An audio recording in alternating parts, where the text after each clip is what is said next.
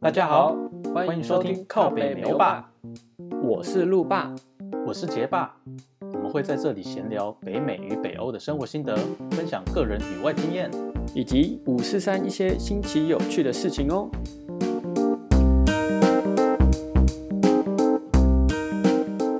哎，大家好，我们又回来啦。今天是二零二零年的七月十七号。我们上一集讲了美国嘛，对不对？对，美国自由。那对美国自由之土这这件事情，但讲完也不知道它自不自由了。那我们今天来讲一下，因为我们这个频道的特别就是我们是两岸三地，嗯，两岸三地。哎，你讲的非常有道理。两岸就你看美国、欧洲，然后台湾新哦，对啊，所以是两岸三地，没错吧？对，对啊，所以我们是两岸三地。然后我们今天我们今天来讲另外一一地好了，我们今天来讲瑞典。其实我刚初要来瑞典的时候，其实我发现好很多人对瑞典很陌生。但我也不确定是不是因为这跟年纪有关还是什么啦。但是大家可能对瑞典就是最知道的事情就是 IKEA，大家知道哦，IKEA，IKEA 是瑞典来。大家不知道知不知道那个 Spotify 也是瑞典来？应该大大部分人都知道了。对，但是我有个疑问，我我查查一下。那你说，其实是要念 IKEA 还是念 IKEA？IKEA。我只是好奇说当当地人都是怎么样。但我哎、欸，我之前有同事跟我讲过，但是我有点忘了。那 Butterfly 为什么会是瑞典？我以后可以说，因为瑞典音乐超强。然后呢，再来就是大家对瑞典普遍知道，就是它是一个北欧国家，福利超好。然后另外一件事情，就是大家都知道是，就是哦，有很多维京人，北欧就是有维京这些事情。对了，对，没错。好，那我们今天来讲一下那个福利这件事。好了，大家都知道福利超好，那我们来讲一下到底有多好。讲完大家都要搬家，我觉得 包袱款款一样。画很大饼，我们今天画很大饼给大家。为什么？为什么瑞典福利会很好？主要有几个原因啦。第一个原因是因为就是他们国家是一个社会民主主义国家。嗯，对。像台湾就不是，台湾是资本主义国家，美国也是资本主义国家。那所谓社会民主主义国家呢，意思就是呃，要以社会整体的考量为优先考虑。就譬如说，社会内有责任的分担跟安排跟地位。然后还有资源的分配，这些都必须做到一个所谓的比较正当的分配。这一简单的意思就是说呢，嗯，对对对，就比较像是柏拉图说的共和国的世界啦。就是他希望这是一个没有太多阶级，但是也没有太大悬富差距的一个社会体制。那社会主所谓社会主义国家就是希望你有的东西大家都有，大家有东西你也有。就是就是很简单，就是这样。嗯，但是他又实施的民主民主，所以他又实施了民主主义的国家存在，所以叫做社会民主主义。对，当中呢，就是北欧他们，因为北欧五国就是最有名，所以他们就又称北欧五国的社会民主主义国家呢，称为北欧模式。哦，北欧模式呢，又称为斯斯堪的维尼亚模式。为什么叫斯堪的维尼亚呢？因为这这我们讲一下地理哈，大家知道北欧是哪里吗？就是北欧就是就是。我觉得用 Podcast 讲地图是有非常抽象的事情，就是 我看你怎么讲，我觉得好难讲，很难讲，就是在自己挖坑给自己跳，就是在德国，德国的上方，德国跨过波罗的海之后呢，上方的国家就称为北欧。好，但我是不是又有人说，那德国在哪？德国就是在欧洲的正中中间的位置。OK OK。反正就大概是这样。你跨过波罗的海之后呢，会有会有呃三个国家：芬兰、瑞典、挪威。他们三个就是北欧，然后再加上呢，丹麦。丹麦是在下面一点点的地方，但是丹麦跟欧洲本土是连在一起的。还有另外一个国家就是冰岛，冰岛是在挪威外面的海海外面，所以他们五个就称为北欧五国。哦，那因为他们五国呢的形成模式都非常非常相似。那为什么他们形成模式很相似？就主要是因为他们是种族问题。因为他们以前就是大家说，就是都是维京人，所以他们都是有在同一个种族生存下来的。那因为维京人本身就有他们自己的制度嘛，维京人其实也是非常思维非常前面的一个。我们可以以后来说维京人这件事情。那因为维京人他们有一些社会结构的存在，譬如说维京人的社会结构也是非常扁平的。维京人的社会结构里面，女性也是可以去当海盗的，对哦，对，也是可以去当维京人的。然后，如果大家看过那一出戏，就知道，对，维京人对于资源的分配也是公平的，他们是希望也是大家可以共同拥有跟共同生活的，所以承袭之下，他们就会变成像今天所谓的北欧模式的社会民主主义模式。他们又特别注重于几个方面，就是他们非常注重在于呃经济政策还有社会政策。所谓的经济政策跟社会政策，就是说他们希望用拥有很好的高税福利、高税，然后加上很好的社会福利，然后还有所谓很好的集体谈判，嗯、就是呃 collective agreement。所谓的集体谈判模式呢，就是譬如说像大部分的劳工都会加入工会。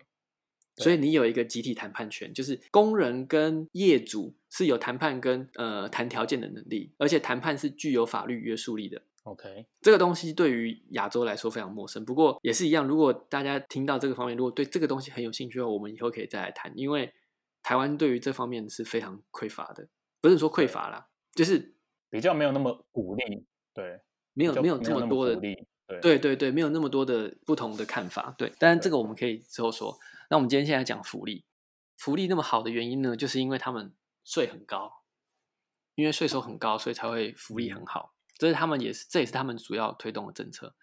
税这么高哦，其实他们国家有做一个，我觉得这还蛮有趣的统计啊。像我们那时候在美国，那个美国收税那结果叫什么？你说 IRS 吗？Yes，对，IRS。大家都超讨厌 IRS 的，嗯，我记得大家都超讨厌 IRS 的，只要跟收税有关的，大家应该都蛮讨厌。然后，然后在台湾也 是，台湾也是超讨厌税务，台湾人应该是超讨厌税税务局的。然后你看世界上不知道多少人都喜欢赶快可以少缴一点税，就少缴一点税。对啊，是。对，好，你知道瑞典有一个统计记录非常有趣，是有一他们有一个专门就做民调的机构啦，一个蛮有蛮有名的公司。我那天查了一个名，我忘了叫什么名字，查了一个公司蛮有名的，然后他是在做民调的机构。那那个公司蛮久，好像至少有五十几年以上。然后呢，嗯、他做了一个试调，他调查了瑞典大家对于这四十个公家机关的喜爱程度，就是大家比较喜欢哪一个公家机关，比如说他们有没有做事啊，或者他们呃服务好不好啊？对，这些评比。让你猜他们的税务局第几名？税务局第几第几名？嗯，我觉得既然收税要要把钱缴出去，这这种这么讨厌，应该。应该算倒数的吧，倒数十名好了。我我我虽然不知道他的公家机关，所以你大概觉得是三十左右就对了，大概三十上下这样子。因为总共只有四十名，啊，四十名的话，那就对啊，三十三十几名吧。对啊，结果你知道他统计出来第几名吗？第九名。什么？大家超爱？什么东西啊？为什么？第一个是因为呃，人民相信缴税是有好处的。哦，嗯，瑞典人对于他们相信缴税这件事是对整体利益还有个人利益。是有好处的，然后他们也相信这个可以整体社会达到 equal 的状况。等一下我会解释为什么，因为这跟你可以得到什么社会福利是有关的。哦，那第一个是因为他们相信，嗯，而且这些东西是有实际上在运用的，所以他们会觉得这有好处。第二个就是呢，你记得我们在美国报税的时候，那个那个手续真的是烦到会会疯掉。你要报周税，哦，好多表格要对，然后你要报周税，对不对？然后你又要报什么呃？联邦税对不对？对。那如果你，譬如说你今年正好换工作，你刚好跨州，然后你又要回原本的州去报州税，然后你又要报新的州的州税，而且有时候你居住的那个城市还有你还要另外缴一个什么城市税什么的。对，大家每次只要说要报税，嗯、大家就哦要报税，然后就在那边弄弄很久，真的，对不对？好，然后再加上呢，你譬如说报税，然后你常常去什么 TurboTax，哎，这样可以讲，反正你就去那种报税机构。然后人家就会觉得说，我到底是不是被坑钱？嗯、他只不过坐在那边弄，人家哒哒哒哒哒哒，然后十分钟，然后就说哦，好了，然后就就收了我快两百块美金，或者是一百多块美金，嗯，对不对？然后我还没有缴税，我就损失了两百多块美金，是这样。然后最后还跟你说，呃，如果你不能退税，你还要多缴哦。然后我又损失，所以我觉得大家就会很讨厌报税这件事情。好，但是为什么瑞典不会？瑞典的报税超级简单，因为我第一年来的时候，我就想说，哦，报税要报税要弄很久。然后我有我有一个朋友就跟我说，你就去那个 App Store download 税务局的 App 就好了。然后 download 完之后，他就说，你就输入你的 personal number，就瑞典叫做 personal number，其实就有点像美国的 Social Security number，就很像台湾的身份身份证的意思。身份证啊，对对对对对。然后你就输入完，然后他就连到你的系统了。然后你就就直接在手机上就连到你的系统，那一个系统会完完全全把你今年所有的所得，跟你所有跟钱相关的事情全部都列在里面。然后你只要看过，然后写 OK，I agree，I agree，然后按下去，然后到下一页。然后他就说，Do you want to submit？然后就说 Yes，然后按，You're done。然后就 What？报完了。然后我就我报完税嘞，那那个总过程不到十分钟，也太快了吧，超快。而且而且那个总过程不到十分钟，为什么会是十分钟？因为那是瑞典文，所以我要拿 Google Translation，然后在旁边看说，哦，这个在讲什么，这个在讲什么。所以我花了五分钟的时间在看说，哦，这个地方在讲什么。对对对对对对对对对，我来翻译就说哦，你这个地方有什么这样子？哇哦，我只花了十分钟，我就把税报完了，好酷哦！然后隔年之后，就大家要报税，然后我就把手机打开，然后一样登进去，然后你就只要看你自己所有的资料对不对？譬如说，嗯哼，譬如说像我有我们在这边有自产嘛，有有买房子嘛，然后所以你有自产就会有跟银行有借贷，那银行它也会把你所有的税务的东西全部报去给国税局，它会自动帮你报，你完全不用做任何事情。所以你在你的那个税务局的那个 app 一打开之后，你就会看到你今年缴了多少的贷款跟多少的利息，全部都会在上面。然后它就会帮你算好，嗯、然后算好之后，他就跟你说：“OK，你可以再回收多少回来，就是你可以 deduct 多少回来。”OK，嗯，然后你只要确认这个没有错，然后跟你的薪水总额今年总额没有错，然后如果譬如说你有拿 bonus，或者是拿，或者是你有那个 stock，你有在额外收钱，嗯、那你就是你要再看这些东西，然后你只要看好 OK 没有错，你就 OK，click，然后你就耶结束了，好方便，这资讯好好透明，好流通哦。哎，资讯透明这件事在瑞典是一个非常重要的事情，这个我们可以之后再说。因为我这件事情超不习惯，可能有一些人他会觉得说，哎，我我将我所有的私密都被国家对啊对啊对啊监控来怎样的？不只是不是只有国不是只有国家，我说的不是只有国家这个层级，嗯哼，我说的是连一般人都可以知道的哦，真的，我我觉得这是一个非常有趣的事情，这我们我们可以之后再说。他这件事情透明化到让。你会觉得这些这你在这个国家有时候生活非常非常方便，就是因为它这个制度存在。但是基于这个制度的存在，必须透过人民对于社会、还有政府、还有政府对于人民的信任度建立存在。当然，如果你没有这个建立度存在的话，你没有办法建立这套系统。那因为为什么我会很不习惯？因为你知道我们在美国就是哦，什么都要隐私，啊、什么都要隐私，不可以不可以透露，各自不可以透露。对，然后我来瑞典之后发现，what 这么嗯。太，你看，我们这以后可以来，这我们以后可以再来说，因为这件事情非常非常非常妙，尤其是因为我我我自己住过三个地方嘛，我们我们自己住过三个地方，我住过台湾、美国跟瑞典，然后我就会觉得哇塞，这三个是完全不同化的差异，然后我就觉得这超妙的，妙到一个翻掉，之后真的可以讲，对对，之后我们之后可以来说，好，然后呢，反正瑞典人对于税务局这件事情是非常非常的。就是他们，他们他也不讨厌，但是他们就非常相信税务局这件事情。因为其实像收税，他们其实有很好的制度，就是他们每年会公布说收了多少税，然后比如说做什么事情，他们都会跟你讲。呃，另外一个我查到很有趣的事情的，瑞典的税这个字呢，叫做 S K A T T，叫做 Skatt。这个字它除了有税这个字的意思以外呢，它还有另外一个意思，叫做 treasure，就是宝藏，嗯、保障。嗯，那保障要干嘛？就是要平分给大家的。哦，OK，所以他们这个语义其实有一个 positive 的 contention 在里面。哦，OK，对，很有趣哈。我们来说一下他们有哪一些福利。嗯、好啊，他们福利大概有分为几个方向啦，比较明显的是六个，但是总共有七个啦。有儿童福利，然后养育福利、住房福利跟意外利、意外福利，然后还有失业救助福利，嗯、还有退休福利。最后一个福利呢，它就是比较像是你没有办法维持自我生活的人的福利，就有点像比较像是、嗯、呃社会哦社会救济福利，类似类似救济这种东西，对对对对对，但是不是失业救济哦，失业救济跟社会救济是不一样的东西这个这个大概懂，嗯嗯，对对对对对。OK，我们第一个来讲说儿童福利，就是就是 children allowance，然后你只要在十六岁以下的小孩呢，你每家庭中只要每一个小孩在十六岁以下。嗯你都会得到一个叫做社会的儿童补助金的东西。哦，这对，那儿童补助金大概是就是有大概一千三的克朗，一千三的克朗，如果你现在换台币，大概是乘以三点一或三点二，所以大概是四千四千三、四千二、四千三左右，哇，差不多差不多啦，这差不多。说每个月吗？对，每个月。哇塞！除了这个以外呢，你小孩子从小到大学念书都不用钱。哇哦！对，那这个就是儿童福利。哇，光念书就就不用钱了，然后还有还还有那个。国家给的这个零用钱，呃，但是其实那零用钱最后是到爸妈口袋啊，所以他其实并不是，他那个其实有点像是，应该算是他是汇到监护人账户。对，因为蛮特别，是政府会发这种就是儿童福利金的话，感觉不知道这个东西是小时候就还是多大的时候就会必须要有一个什么账户，所以这些的相关的福利金。哦，你说会不会变福利金会转到小孩身上？小孩身上，或者是说还是会经过一个正常的方式说，说呃，到就是监护人的那个账户里。我不确定说你是不是到了长大几岁之后是可以把它转换到自己的账户，嗯、可能可以，我觉得或许可以。嗯，这跟经济制度体系有关。但是目前为止，我的状况是都是给父母的。Oh. 我知道状都还是先在父母那，因为小孩所有支出其实还都有大人所所所去支用啊。这个也是有道理。对对对。对啊。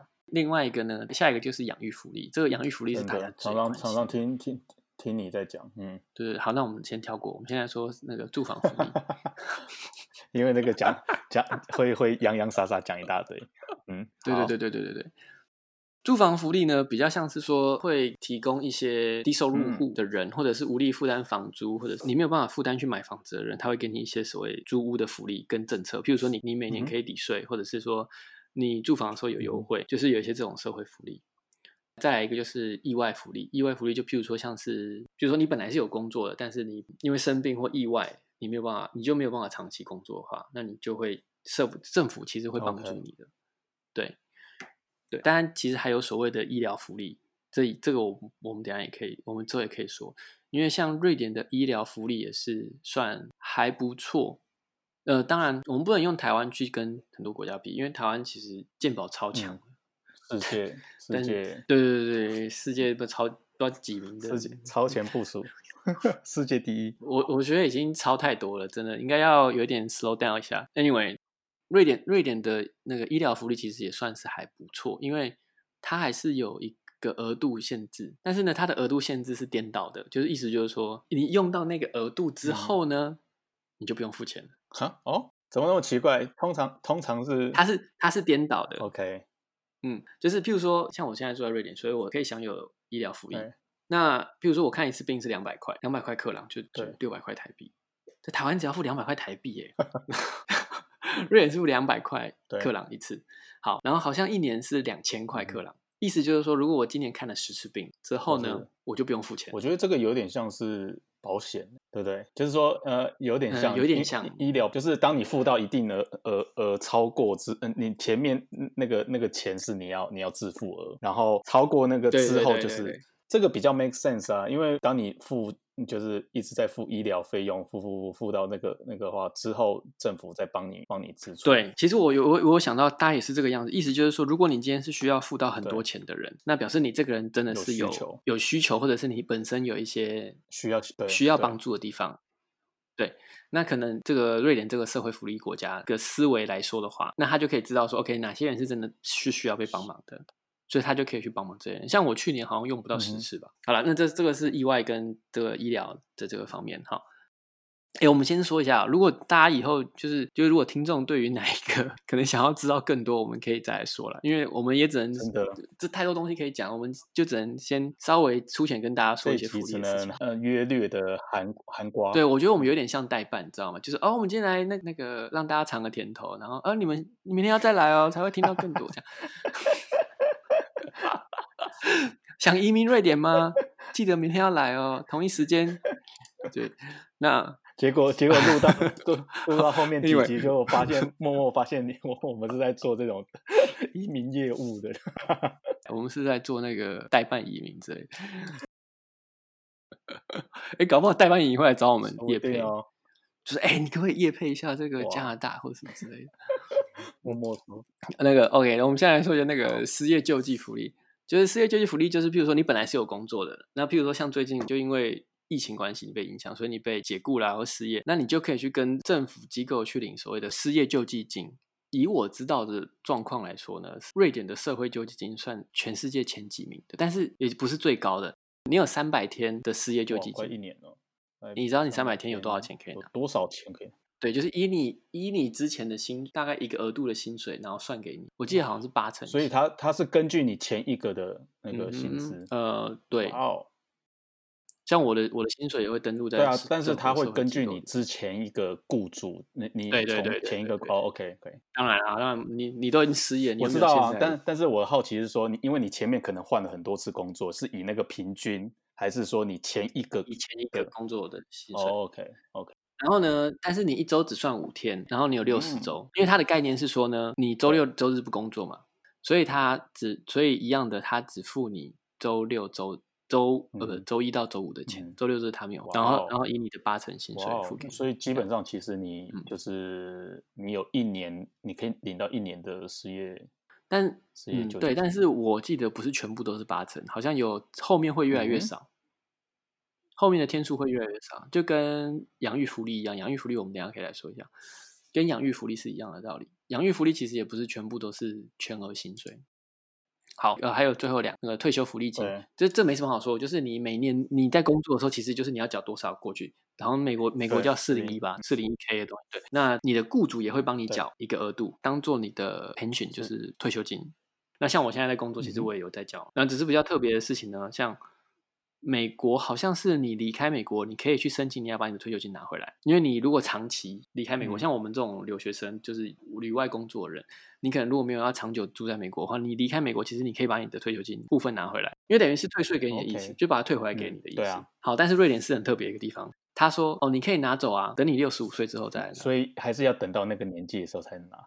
意思就是说，如果今天我，我今天如果哦，今天我可能在瑞典工作了五年六年这样，然后就哦，突然想要换工，换，突然想要换国家，就算你换到欧盟国，它一样，就是你六十六十五岁之后再回来。所以我就要在我的那个 iPhone 里面手机设一个闹钟，就是 呃六十五岁的时候，我要去拿我退休金。”你小孩可能会说：“哇，你爸那那个爸爸你好浪漫呢，你六十五岁还要回一趟瑞典，然后不是我要回去拿钱，我只要回去拿退休金而已，然后就也没多少钱，比如说才拿个不知道一两万块台币回来之类，或者是比机票比机票还少，还少就搞笑了。然后最后一个就是那个无呃，他们这边好像翻译叫做福尔斯金斯的整呃的福利就是。无法生活的人有可以拿一些社会福利，就比如说你是你真的是需要救济的人.对，嗯，存在。好，我们来回头讲一下我们刚刚讲的养育福利，大家应该都听过，在瑞典养小孩真的是非常爽快的事情，大家应该都有听说，嗯，但的确的确是非常爽快的事，不来都不知道，来了之后就我就生了一个双胞胎，然后就觉得哇塞，这时候就是我深深自己心里觉得缴这么多税，我真的是超爽。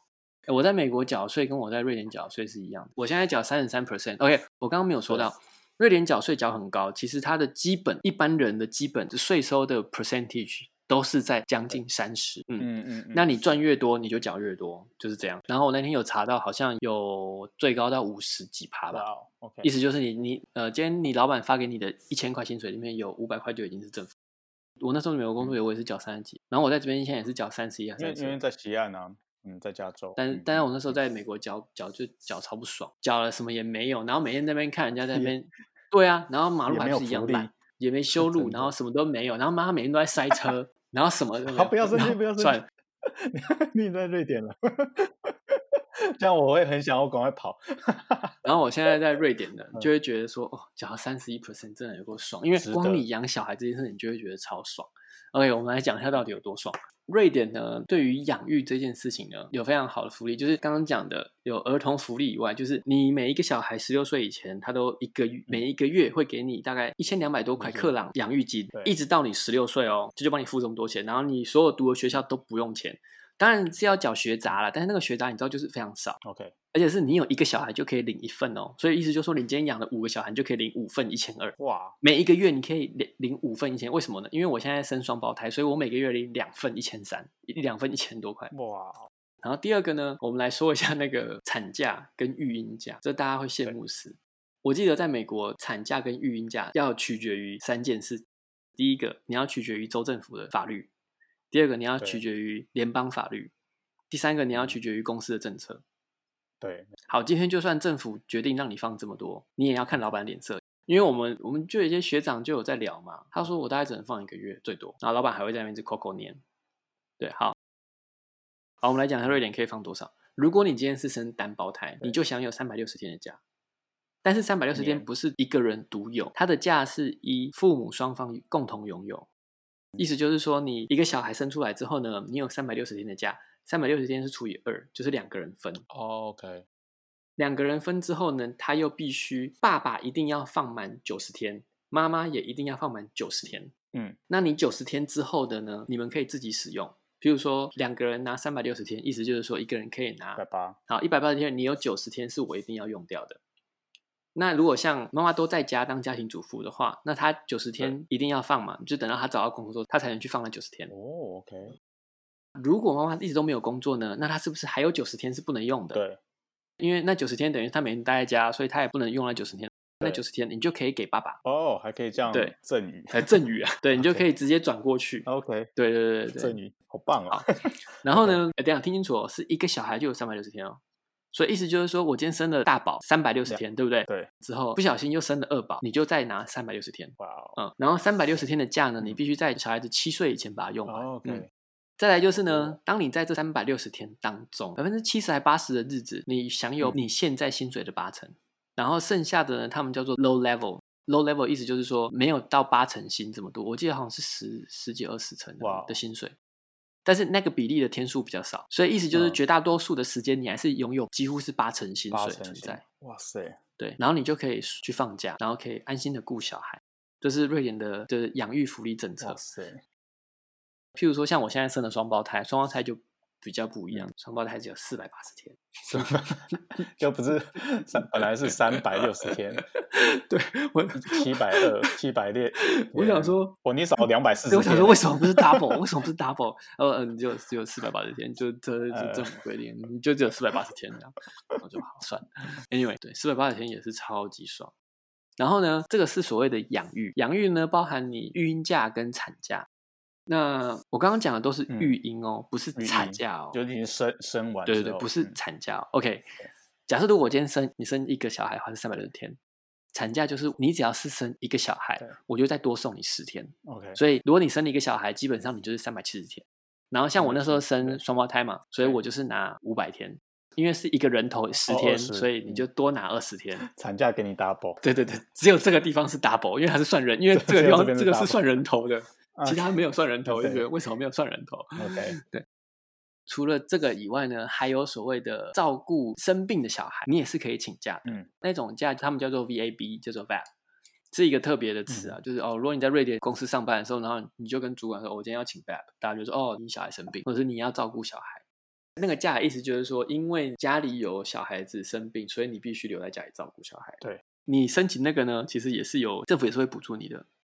然后还有另外就是呃儿童的特殊福利，就譬如说有缺陷的，或者是有需要特别辅导的学生，OK，特殊教育的小孩子，哦，特殊教育，对对对对对，OK，那那些人也是有一些比较特别的福利，嗯，那他就是这主要这几个哇呃育儿福利，听听下来真是，嗯，好，我今天所说的这些福利呢，是所谓基于政府的结构之下，你所看到有形的东西存在，意思说有形就是哦，你拿得到口口的，就是你拿到钱，嗯。那这些也是你你拿到的失业救济金嘛，然后或者是你拿到你的社会福利嘛，然后意外福利嘛，然后还有譬如说你的退休金啊，你的住房补助啊，嗯、然后还有譬如说小孩子大学到大学以前都不用不用缴学费啊，这些东西是是政府他已经写好，就是他会给你的福利，还有一些是你在平常生活中会看到的一些福利。哦，OK。譬如说像我那时候小孩子刚生出来，然后因为呼吸疾病有关系，所以小孩就去住院。你在住院的那一段期间里面，嗯、小孩子在医院所有的吃喝拉撒睡都不用付钱。哇，你在美国或台湾就是这样。嗯、如果你小孩子去了医院住，你就带尿布啊、奶粉啊，然后副食品什么有的没的一大堆。我们那时候去医院住，就是你住在医院里面，医院提供你副食品、奶粉、对尿布，所有这些东西，这全部提供，哇他全部提供。多哎，这个好尽善，嗯，好尽善尽美啊。然后呢，那时候我们好像住了快十天吧。嗯、回家之后，然后他寄账单给我们，你要付两百二克朗。嗯、然后那个两百二克朗呢，是因为我们坐救护车的钱，就这样。救护车也这么少？对对对，你住院期间完全不用付钱。Oh my god！哇哦，哇，这样停停下来，难怪就是你你这个税，至少你缴的是开心的。哦，我缴超爽的啊！我觉得每年被缴被扣那个三十几 percent，我就觉得，尤其是尤其是有小孩之后，我就觉得很爽爽的。好了，但我们今天最后做一个总结。其实讲很多社会福利，不是在跟大家炫耀说社会福利，我们只是在说为什么会有社会福利这个，就是为什么社会福利这么好。当然，我们也曾粗浅的讲到他们跟社会结构有关。那如果你们有兴趣的话，就是可以写信告诉我说你们想要知道什么，我们再来研究，再来跟大家说。对，那也是借由这件事情可以看一下，就是在不同的社会、不不同的地方到底有什么不同之处。尤其是像我住在美国过，我来了之后，我自己体验非常非常深刻。就我刚刚说的嘛，只是讲到美国要付税付三十一 percent 税，我就超不爽。当然我在这边就会觉得，好，给你课啊，我觉得很开心，真的。嗯。其实，在这种高税收福利的制度下，其实也是有缺陷。这些缺陷呢，我们以后可以跟大家说，因为它会造成社会的流质性比较慢。对，意思就是说呢，如果人的自律性高的话，这是一个很好的社会福利存在制度。但是如果人的自律性不高的时候，这会变成是一个拖垮社会的结构。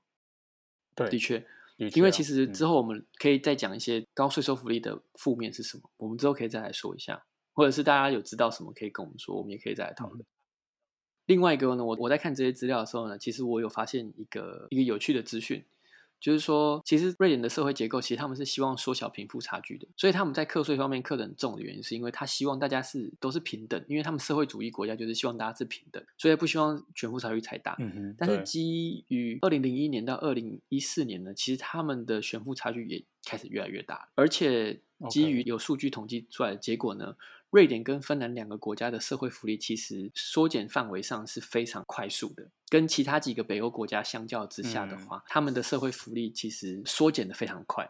所以因此会让贫富差距更加明显，悬殊。嗯，好吧，那我们就先讲到这吧。就是大家，我们今天就只是先讲一下，到底瑞典有有什么社会福利，粗浅的讲一下为什么他们会有这些社会福利存在。嗯哼，真的是学到很多。对，如果大家知道什么，或者是大家觉得有什么建议啊或意见啊，就是也是欢迎大家写信给我们，信信箱都在下面的那个简介处，嗯、大家可以看。有一些资料的话，我也是可以把它 po 在下面，大家有兴趣也可以自己去看。有些是瑞典文，就不妨用 Google Translate 诠释一下。好的，那我们今天就讲到这儿吗？